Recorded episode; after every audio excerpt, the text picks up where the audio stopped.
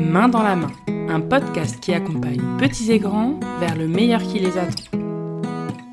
Hello, je suis Marie Trabada, éducatrice de jeunes enfants et professionnelle de la petite enfance depuis plusieurs années. Dans ce podcast, je parle de plein de sujets autour de l'accompagnement des enfants. Alors que vous soyez parents, futurs parents, professionnels de l'enfance ou de la petite enfance, ou simplement parce que ces sujets vous intéressent, bienvenue. Ce podcast est sûrement fait pour vous j'ai vraiment à cœur d'aborder, d'expliquer, d'échanger sur les divers thèmes qui touchent à l'accompagnement et à l'éducation des enfants. En solo et avec des invités, les épisodes ont pour but de vous informer et de vous guider, mais aussi de nous décomplexer tous ensemble dans nos échecs et dans nos failles.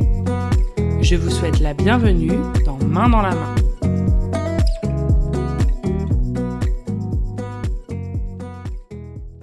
Bonjour et bienvenue dans cet épisode.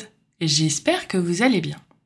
Aujourd'hui, nous allons aborder un thème de préoccupation de nombreux parents. Et oui, la fin d'année approche, et qui dit fin d'année dit future rentrée à l'école pour les plus grands. Et alors, est-ce que mon enfant est propre? Comment cela va se passer l'année prochaine à l'école? Qu'est-ce que je peux faire pour l'aider à ne plus mettre de couches? Voilà quelques petites questions qui tournent dans la tête de beaucoup de parents. Aujourd'hui, nous allons donc parler d'acquisition de la continence on va essayer de comprendre ce qui se passe physiologiquement et psychologiquement chez les enfants de cet âge-là. Je vous souhaite une bonne écoute.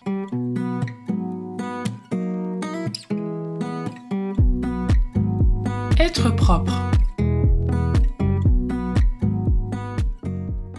Alors déjà, il me semble important d'expliquer pourquoi je préfère l'expression acquisition de la continence plutôt que apprentissage de la propreté. Associer le fait de ne plus porter de couches à la propreté, ça signifierait que l'enfant qui porte des couches est sale. Ça voudrait dire aussi que le caca et le pipi sont sales. C'est quelque chose qui fait partie du langage courant, mais qui ne me semble pas forcément adapté. Ça n'encourage pas à avoir un rapport sain à la continence. Et pour moi, il est important de privilégier toujours un langage positif pour offrir à l'enfant une image positive de son corps. Ça peut paraître dérisoire, mais c'est souvent par le langage que l'on emploie au quotidien avec l'enfant qu'on l'aide à construire sa propre représentation de son corps et de son environnement. On va aussi, par exemple, éviter de dire qu'ils puent ou qu'ils sont sales quand ils font caca dans leur couche. Ce n'est pas l'enfant qui pue, mais c'est ses selles. Alors, on a tous eu des selles très odorantes, mais quand on est en train de changer la couche de l'enfant, on préfère dire le caca y pue que tu pues. Tout comme il est important d'utiliser les bons termes, on va éviter d'employer le terme caca lorsque c'est pas approprié. Par exemple, quand on dit à l'enfant qu'il y a une saleté par terre, une tache sur son t-shirt ou même sur son visage, on évite de dire ah berk c'est caca. Il faut différencier la saleté du caca. La continence, on la définit comme le contrôle par l'individu de sa vessie et de ses sphincters. L'acquisition de la continence, elle fait partie du développement de l'enfant. Je préfère d'ailleurs dire acquisition plutôt qu'apprentissage, puisqu'il s'agit d'une acquisition naturelle et non d'un apprentissage que les parents doivent prendre en charge. L'apprentissage de la propreté, comme elle a presque toujours été nommée, c'est aussi parce que pendant longtemps, on ne savait pas que l'on pouvait faire confiance aux capacités de développement de l'enfant et qu'il était important de respecter sa maturation. L'adulte pensait que son intervention était nécessaire pour faire apprendre à l'enfant, comme par exemple pour la marche en le mettant debout et en lui tenant les mains pour le faire marcher. Mais on sait maintenant que l'intervention de l'adulte, elle n'est pas forcément nécessaire, et elle peut même entraver les acquisitions de l'enfant. L'adulte, il est là pour offrir un cadre bienveillant et sécurisant, et pour répondre aux besoins primaires. C'est donc de cette croyance qu'il est commun de penser qu'il faut enseigner à l'enfant et lui inculquer la propreté.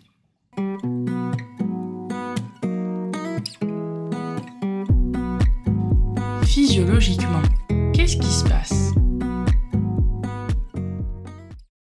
Mais alors vous allez me dire, à quel moment l'enfant est-il prêt à acquérir la continence? Quelles sont les étapes que l'enfant doit franchir pour être sûr qu'ils sont en capacité physiologiquement? C'est ce à quoi je vais essayer de vous répondre. La continence, on peut aussi l'appeler l'acquisition du contrôle des sphincters. Les sphincters, ce sont les muscles qui permettent d'ouvrir et de fermer la vessie et l'anus. Cette acquisition psychomotrice, comme les autres acquisitions motrices du jeune enfant, elle dépend essentiellement de la maturation neurologique. C'est donc un processus naturel et spontané. L'âge moyen de cette acquisition, il est situé entre 2 ans et demi et 3 ans et demi. Ce chiffre est une moyenne, donc pas d'inquiétude si votre enfant porte encore des couches à 3 ans et demi. On verra un peu plus tard dans l'épisode lorsqu'il faut commencer à s'en préoccuper. Il faut cependant savoir que cette moyenne, elle n'est en réalité pas influencée par l'intervention de l'adulte. Dans un milieu adapté et qui répond aux besoins de l'enfant, il va acquérir cette fonction sans l'apprentissage et l'intervention de l'adulte. Le contrôle de ces sphincters, il a lieu parce que l'enfant en est capable physiologiquement. Souvent, on dit qu'il faut déjà que l'enfant soit en capacité de monter les escaliers debout et un pied après l'autre, sans attendre que l'autre pied rejoigne le premier sur la marche. Ça, c'est juste un repère. Mais en réalité, plus un enfant expérimente ses capacités de mouvement, plus il est attentif à ses propres sensations et donc mieux il se connaît dans ses sensations et dans sa motricité. L'enfant, il doit pouvoir être attentif à ses sensations internes et donc savoir et décider quand il lui est nécessaire d'aller aux toilettes, et pas seulement quand l'adulte va lui dire. D'ailleurs, on emploie souvent dans le langage courant envie d'aller aux toilettes, mais en réalité, il s'agit d'un besoin physiologique et non d'une envie. Alors comme je crois, je le dirai dans à peu près tous mes épisodes, il faut faire confiance à l'enfant. Il sent et il sait quand il est prêt.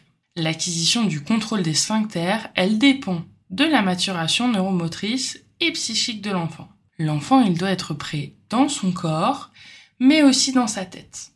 D'ailleurs, parfois, il arrive qu'un enfant décide d'enlever ses couches du jour au lendemain, sans incident et à la grande surprise de tous les adultes qui s'occupent de lui. Lorsque c'est l'adulte qui propose à l'enfant d'aller sur le pot à heure fixe ou quand il devine que l'enfant a besoin d'aller aux toilettes, l'adulte, il va faire le travail à la place de l'enfant. Il risque donc d'empêcher l'enfant de repérer lui-même ses propres sensations. L'écoute de ces sensations, c'est une étape indispensable et cruciale pour l'acquisition de la continence. En proposant en permanence à l'enfant d'aller sur les toilettes ou sur le pot, il risque de comprendre qu'il doit contracter ses sphincters en permanence, sauf lorsque l'adulte lui dit de les ouvrir. Ça risque finalement de retarder sa réelle acquisition et donc d'occasionner plus d'incidents par la suite. L'enfant, il est alors pas autonome et il risque de se sentir en échec, surtout si le parent y met beaucoup d'enjeux dans cette acquisition. Ce n'est que vers l'âge de 2 ans environ que l'enfant il va commencer à pouvoir reconnaître la sensation que ses organes sont pleins. Ensuite, il va apprendre à détecter le moment où il est sur le point de faire caca ou pipi. Et enfin, il va comprendre quand se diriger vers son pot avant qu'il ne soit trop tard. Lorsque l'enfant est prêt psychologiquement, il faut également comprendre s'il est prêt psychiquement. Et ça, c'est une autre étape. L'enfant, il va devoir accepter, reconnaître et comprendre les sensations étranges lorsqu'on peut choisir de retenir ou d'expulser quelque chose qui vient de l'intérieur de soi. Il va devoir également accepter de se séparer de ce bout de soi. Et oui, car à cet âge-là, leur enveloppe corporelle et leur schéma corporel, il n'est pas complètement défini. Et donc, ce qui sort de leur corps en fait un peu partie. Et puis l'acquisition de la continence, c'est aussi accepter de grandir. L'enfant peut vivre cela très positivement, se sentir valorisé, se sentir un peu plus autonome, mais il peut aussi voir les côtés un peu plus négatifs. Il va devoir apprendre à se retenir, à se déshabiller tout seul, et puis, il aura moins ce temps de change en individuel avec l'adulte. Alors, on n'oublie pas de verbaliser avec l'enfant, de lui poser des questions sur ses ressentis et de lui laisser la possibilité de faire quelques pas en arrière s'il en ressent le besoin.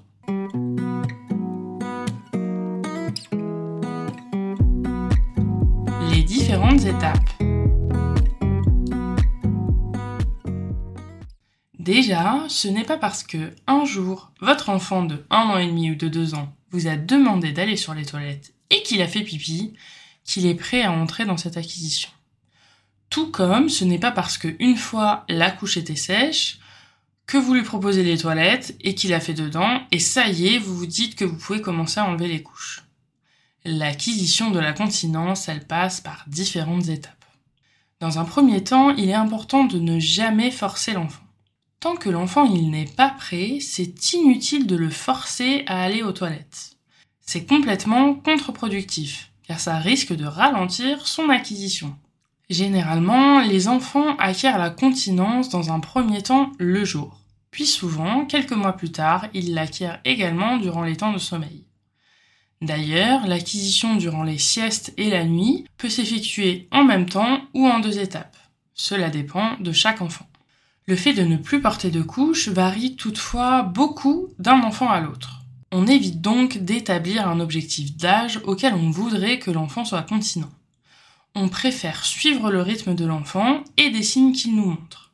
C'est un processus qui prend généralement de 3 à 6 mois en moyenne. Par contre, pour les temps de sommeil, ça peut prendre un petit peu plus de temps. Voici quelques signes que l'enfant peut vous montrer. Alors déjà, il va aller lui-même vers son petit pot et il va s'asseoir dessus tout seul. Attention, vigilance, parfois ça peut être uniquement un geste d'imitation de ses grands frères et sœurs ou même des adultes qui l'entourent. Mais ça montre quand même que l'enfant commence à s'y intéresser. Il est capable d'exprimer lorsque sa couche est sale. L'enfant, il est également capable de se déshabiller en partie tout seul. La couche est régulièrement sèche quand vous souhaitez la changer. Et il commence à exprimer ses besoins clairement. Il va par exemple dire je veux de l'eau, je veux mon doudou, je veux maman, je veux papa. Et un dernier petit signe, il se montre intéressé par le sujet. Par exemple, il veut aller vous voir aux toilettes, il aime les histoires qui parlent de caca, de peau, il installe son doudou ou une poupée sur le pot. Ensuite, il faut réfléchir au bon moment. Alors déjà, en réalité, il n'y a pas de bon moment puisque c'est l'enfant qui décidera quand il sera prêt. Mais il est cependant conseillé de commencer durant une période paisible à la maison. On évite durant les moments de grands changements comme un déménagement ou l'arrivée d'un petit frère ou d'une petite sœur. L'enfant, il a besoin de connaître ses repères pour se sentir en sécurité lorsque le moment est adapté et que l'enfant commence à exprimer son envie d'aller aux toilettes seul, on n'oublie pas d'adapter sa tenue. On oublie l'usage des bodys, qui rendent l'enfant dépendant de la présence de l'adulte, et on va plutôt privilégier les pantalons ou les bas qu'il peut enlever seul. Dans l'idéal, pas de salopette et pas de combinaison durant cette période. Alors oui, je sais, c'est très mignon, mais c'est vraiment pas adapté. On privilégie plutôt des pantalons plutôt élastiques qui permettent à l'enfant de pouvoir le descendre seul et rapidement. Au tout début de l'acquisition, on peut aussi investir dans des couches culottes, des pull-ups, qui peuvent se descendre et se monter comme une vraie culotte. Ça offre encore plus d'autonomie à l'enfant. C'est également important de prévenir les autres personnes qui s'occupent de lui. Si votre enfant est gardé, il est important d'informer les professionnels pour qu'ils puissent être vigilants et attentifs à leurs besoins. Ensuite, c'est important de créer un environnement adapté. On va déposer son pot près des toilettes ou dans la salle de bain. C'est important d'installer le pot dans un endroit adapté et fixe. Le pot ne doit pas se déplacer dans toute la maison. C'est important de définir un espace pour votre enfant ça va lui permettre de repérer l'endroit où il peut aller aux toilettes.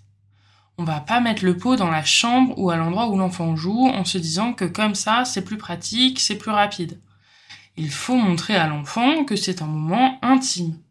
À la maison, le mieux c'est de l'installer à côté de vos toilettes. Car l'enfant, vous voyez aller aussi, et du coup, à cet âge-là, le mimétisme est très important. Si vous n'avez pas de pot et que vous avez acheté un réducteur de toilette, c'est important que l'enfant puisse y monter en autonomie et en toute sécurité avec un marchepied. Vous pouvez aussi lui proposer un marchepied pour accéder au lavabo pour se laver les mains. Lors des premiers temps d'acquisition de la continence, le pot est quand même plus adapté, car l'enfant il est plus autonome pour s'y rendre. Il sera également plus stable que sur des grandes toilettes. Lorsqu'il est assis sur son pot, l'enfant il peut poser ses pieds bien à plat sur le sol et prendre appui dessus, ce qui est nettement plus adapté physiologiquement. De plus, l'avantage du pot, c'est que c'est très pratique à déplacer. Si vous partez en vacances ou en week-end, vous pouvez l'emporter avec vous et votre enfant il va conserver les mêmes repères. Structure d'accueil, des toilettes adaptées à la taille des enfants sont souvent mises à disposition dans les espaces de vie des moyens et des grands. Lorsque vous allez introduire le pot dans les toilettes, c'est important que vous expliquiez à quoi il sert. Vous pouvez l'inviter à s'asseoir dessus, même habillé, ou à y asseoir son doudou ou une poupée. Au début, ce sera sûrement un jeu. Les enfants qui sont dans l'acquisition de la continence, ils sont souvent très curieux et veulent venir voir ce que vous y faites dans les toilettes. N'hésitez pas à verbaliser que vous aussi vous allez aux toilettes, j'ai besoin de faire pipi, je vais aux toilettes. Par contre, on évite de donner un jouet ou un livre à l'enfant au moment où il est assis sur le pot. L'enfant, il doit se concentrer pendant quelques minutes sur la sensation d'une vessie qui a besoin de se vider ou d'une selle qui a besoin d'être éliminée. Et un jouet, ça pourrait le distraire. S'il ne se passe rien, laissez-le se relever et retourner jouer. Ne manifestez pas de déception et ne lui faites pas de remarques. Par contre, s'il y a des besoins dans le pot, on verbalise et on peut le féliciter. Quelques conseils d'hygiène. Un enfant, il ne peut pas s'essuyer seul correctement au début. Il est cependant important de verbaliser sur les gestes que l'on fait et de l'inviter à les faire dans un premier temps, quitte à repasser derrière pour mieux l'essuyer. On essaye d'apprendre de toujours s'essuyer de l'avant vers l'arrière pour éviter que les selles ne rentrent en contact avec la vulve ou le pénis. Dès les premiers passages sur le pot, on montre à l'enfant qu'il doit toujours se laver les mains après être allé aux toilettes. L'étape suivante, c'est le passage à la culotte en tissu. Quand vous sentez que votre enfant est prêt, qu'il va souvent aux toilettes sans que vous lui proposiez, que ses couches sont très souvent sèches, alors il est peut-être temps de lui proposer d'enlever la couche.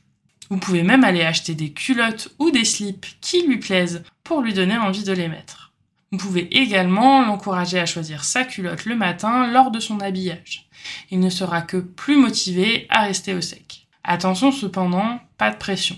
À cet âge, il est tout à fait normal que l'enfant oublie d'aller aux toilettes. Surtout s'il est concentré dans son jeu. Bien sûr, il risque de mouiller quelques vêtements mais ça fait partie de son acquisition.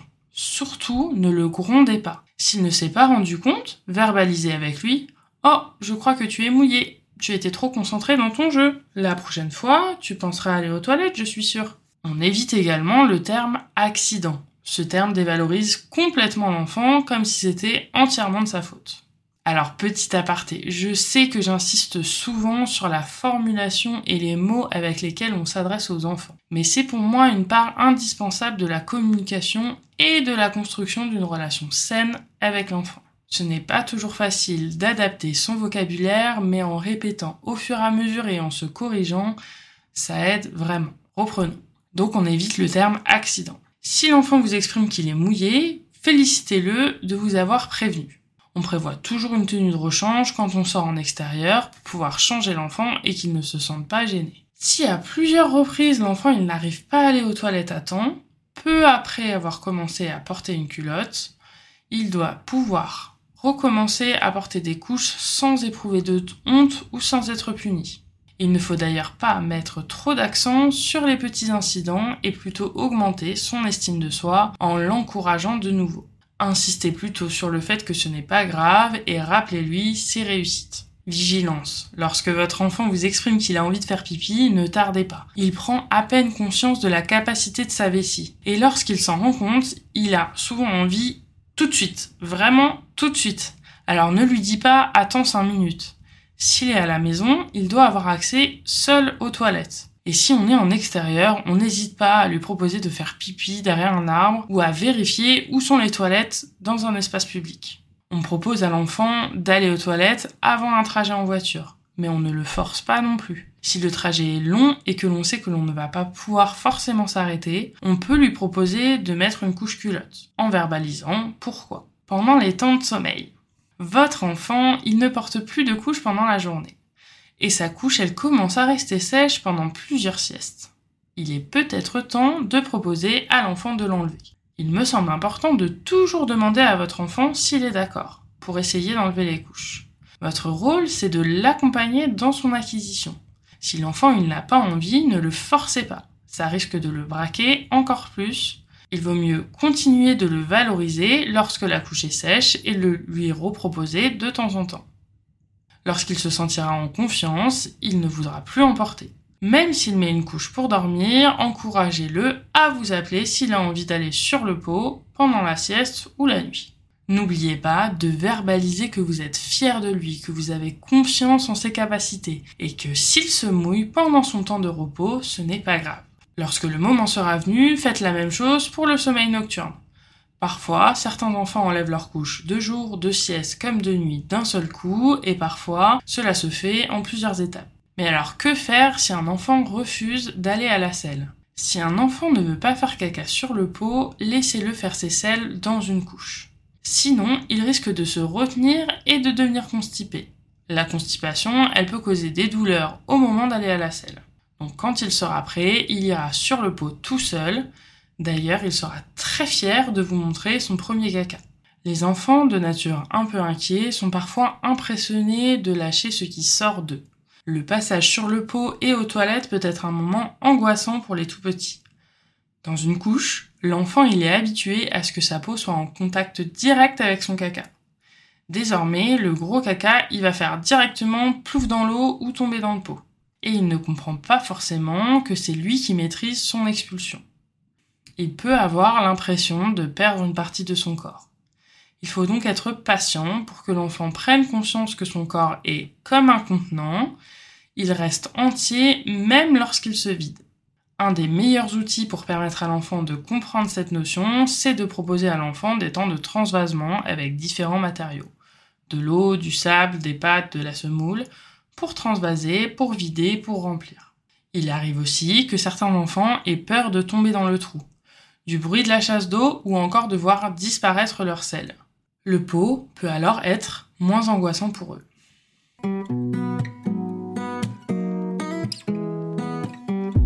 L'enfant.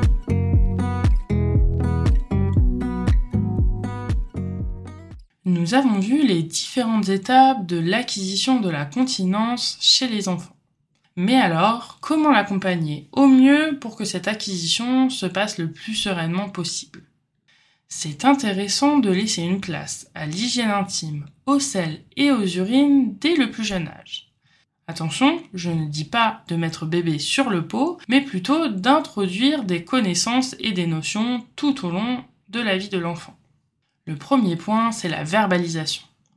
Comme je l'ai déjà dit, les mots que l'on adresse aux enfants ont une importance capitale dans leur construction.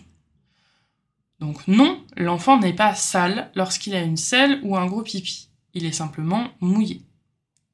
Il me paraît important que lorsque l'on change la couche d'un enfant, de nommer ce qu'il a fait. Puis au fur et à mesure qu'il va grandir, on va pouvoir lui poser la question. Oh, tu as fait pipi, oh, tu as fait caca. Et un petit peu plus tard, on peut lui dire Qu'est-ce que tu as fait dans ta couche? Qu'est-ce qu'il y a dans ta couche? Quitte à peut-être lui montrer pour qu'il visualise. J'en ai déjà parlé dans l'épisode sur la communication, mais on peut aussi utiliser des signes de la LSF lorsqu'on parle à un enfant. Signer je vais te changer la couche, pipi ou caca, ça va offrir à l'enfant une manière de communiquer avant l'acquisition de sa parole. Il sera plus à même de vous exprimer qu'il a besoin d'être changé et cela peut l'aider à en prendre conscience. Lors du temps de change ou même lors de l'habillage et du bain, il est important de nommer les parties du corps de l'enfant. Je vous encourage donc à nommer les parties intimes des enfants et s'il vous plaît, n'ayez pas honte à utiliser les vrais termes. Un pénis et une vulve. Les surnoms ne permettent pas à l'enfant d'intégrer et de comprendre réellement son corps. Le pénis et la vulve, ce ne sont pas des gros mots, ce sont les termes appropriés. Tout comme pour les parties du corps, on va privilégier les vrais noms. Par exemple, on évite de dire le bidou pour le ventre. Quelque chose qui est important, c'est le lâcher prise. Et oui, comme pour beaucoup de choses, l'enfant il est très intelligent. Il comprend beaucoup de choses et il est en capacité de décrypter les émotions des adultes qui l'entourent. Alors, plus vous vous mettez la pression, car il faut qu'il ne porte plus de couches avant la rentrée, et plus vous lui mettez la pression. Il va du coup comprendre directement tous les enjeux qu'il y a autour de cette acquisition et cela risque plutôt de l'encourager à rester avec ses couches. Alors je sais, c'est plus facile à dire qu'à faire, mais vous n'avez pas de maîtrise sur cette acquisition. Alors franchement, lâchez-vous et lâchez-leur la grappe. Offrez à l'enfant un environnement adapté. Proposez-lui différents supports qui pourront faire qu'il s'intéresse au sujet, et puis c'est tout. Faites confiance à votre enfant. Il a toutes les capacités pour grandir. Voici quelques astuces pour que l'enfant s'intéresse tout doucement à cette acquisition. Déjà, on peut proposer des livres sur ces thèmes. Alors il en existe plein, aujourd'hui je vous en conseille trois. Il y a la collection Qui y a-t-il dans ton pot et qui y a-t-il dans ta couche qui sont très bien faits. Et il y a un autre livre qui s'appelle Ça y est qui présente différents animaux qui ont envie d'aller aux toilettes. Je vous mets les liens en description de cet épisode si ça vous intéresse. Une autre petite astuce, c'est d'aménager des toilettes adaptées. Du matériel à portée de main de l'enfant pour favoriser son autonomie et sa confiance en soi. Le petit pot, le papier toilette, le linge propre, On peut aussi intégrer cette notion dans son environnement de jeu. Par exemple, on peut proposer un petit pot avec ses poupées. Et la dernière petite astuce, c'est de l'inviter à vous imiter. Comme il apprend à parler en mimétisme, votre enfant, il voudra vous imiter pour faire ses besoins. Déposez son pot près des toilettes en l'encourageant à faire comme vous. Lorsqu'il sera prêt, il voudra faire comme papa ou comme maman. Mais alors, du coup, j'avais l'impression que mon enfant était continent, mais il ne semble plus l'être. C'est fréquent qu'un enfant y semble régresser dans son apprentissage après avoir eu plusieurs pipis et caca sur le pot. Si c'est le cas, ne le dévalorisez pas et reprenez le processus dès le début. En aidant l'enfant à être attentif à ses sensations et en facilitant l'accès au pot. Et surtout, n'oubliez pas de féliciter votre enfant lorsqu'il accomplit des progrès. Ces régressions, elles peuvent avoir lieu dans des périodes de changement ou d'angoisse pour l'enfant. Petit rappel qui me semble indispensable, d'une JE qui travaille en crèche, chers parents, n'oubliez pas de prévenir les personnes qui s'occupent de votre enfant. Nous n'avons pas de baguette magique ou de pouvoir de divination. Et il est indispensable que l'on sache à quelle étape se trouve votre enfant, quelles sont ses évolutions et comment ça se passe à la maison. Son accompagnement au sein de son moyen de garde ne sera que plus adapté. Et alors, la rentrée à l'école, ça va se passer comment? C'est un vrai moment d'angoisse pour les parents, surtout en fin d'année scolaire avec une future rentrée à l'école. Il est vrai que sur le papier, les écoles n'acceptent souvent pas les enfants qui portent des couches. Tout simplement car au vu du nombre d'enfants, les enseignants et les ATSEM n'ont pas la possibilité de changer tout le monde. Les toilettes, par contre, elles sont souvent attenantes aux salles de classe et le passage aux toilettes, il est ritualisé. Les enfants, normalement, ont la possibilité d'y accéder à la demande. Plus les adultes ont peur que l'enfant ne parvienne pas à acquérir cette capacité, plus ils veulent y travailler tôt. Mais le développement d'un enfant, il se passe pas ainsi. Alors si votre enfant porte des couches, vous pouvez profiter de l'été, des vacances et des temps dans le jardin pour encourager votre enfant à enlever la couche. Le change ne sera que plus facile et en cas de besoin pressant, un petit pipi sur le côté du jardin, c'est pas vraiment un problème.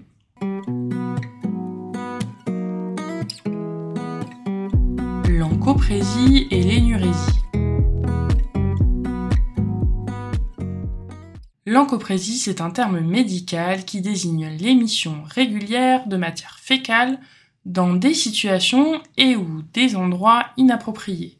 Celui-ci est généralement involontaire ou incontrôlé, mais peut parfois être intentionnel. Pour être diagnostiquée comme telle, une encoprésie, elle doit durer depuis au moins 3 mois avec une fréquence d'émission de sel inappropriée au minimum une fois par an. On parle d'encoprésie uniquement à partir de l'âge de 4 ans. Avant cet âge, on considère que l'enfant peut ne pas avoir encore acquis la continence. Pour l'énurésie, que l'on appelle aussi pipiolie, c'est le terme médical pour désigner le fait d'uriner inconsciemment et involontairement durant le sommeil. Dans la très grande majorité des cas, cette forme d'incontinence, elle n'affecte que les jeunes enfants. Mais elle peut persister jusqu'à l'adolescence chez certains. Il existe deux types d'énurésie. L'énurésie primaire et isolée, elle est qualifiée de primaire lorsque l'enfant n'a jamais réussi à maîtriser complètement sa vessie. Quant à elle, l'énurésie secondaire, il s'agit d'une énurésie qui apparaît après une période de continence d'au moins 6 mois selon la plupart des sources, mais qui peut aller jusqu'à un an selon certains experts. En tout cas, je vous conseille de consulter un médecin si malgré tous vos encouragements et tout ce que vous avez mis en place, votre enfant a plus de 4 ans et il refuse complètement d'aller sur le pot, Il semble pas du tout en capacité de se retenir et il ne manifeste pas d'intérêt dans l'acquisition de la continence. Le médecin va pouvoir alors essayer de trouver des raisons de ce refus ou de cette difficulté, qu'elle soit de nature psychologique ou physiologique.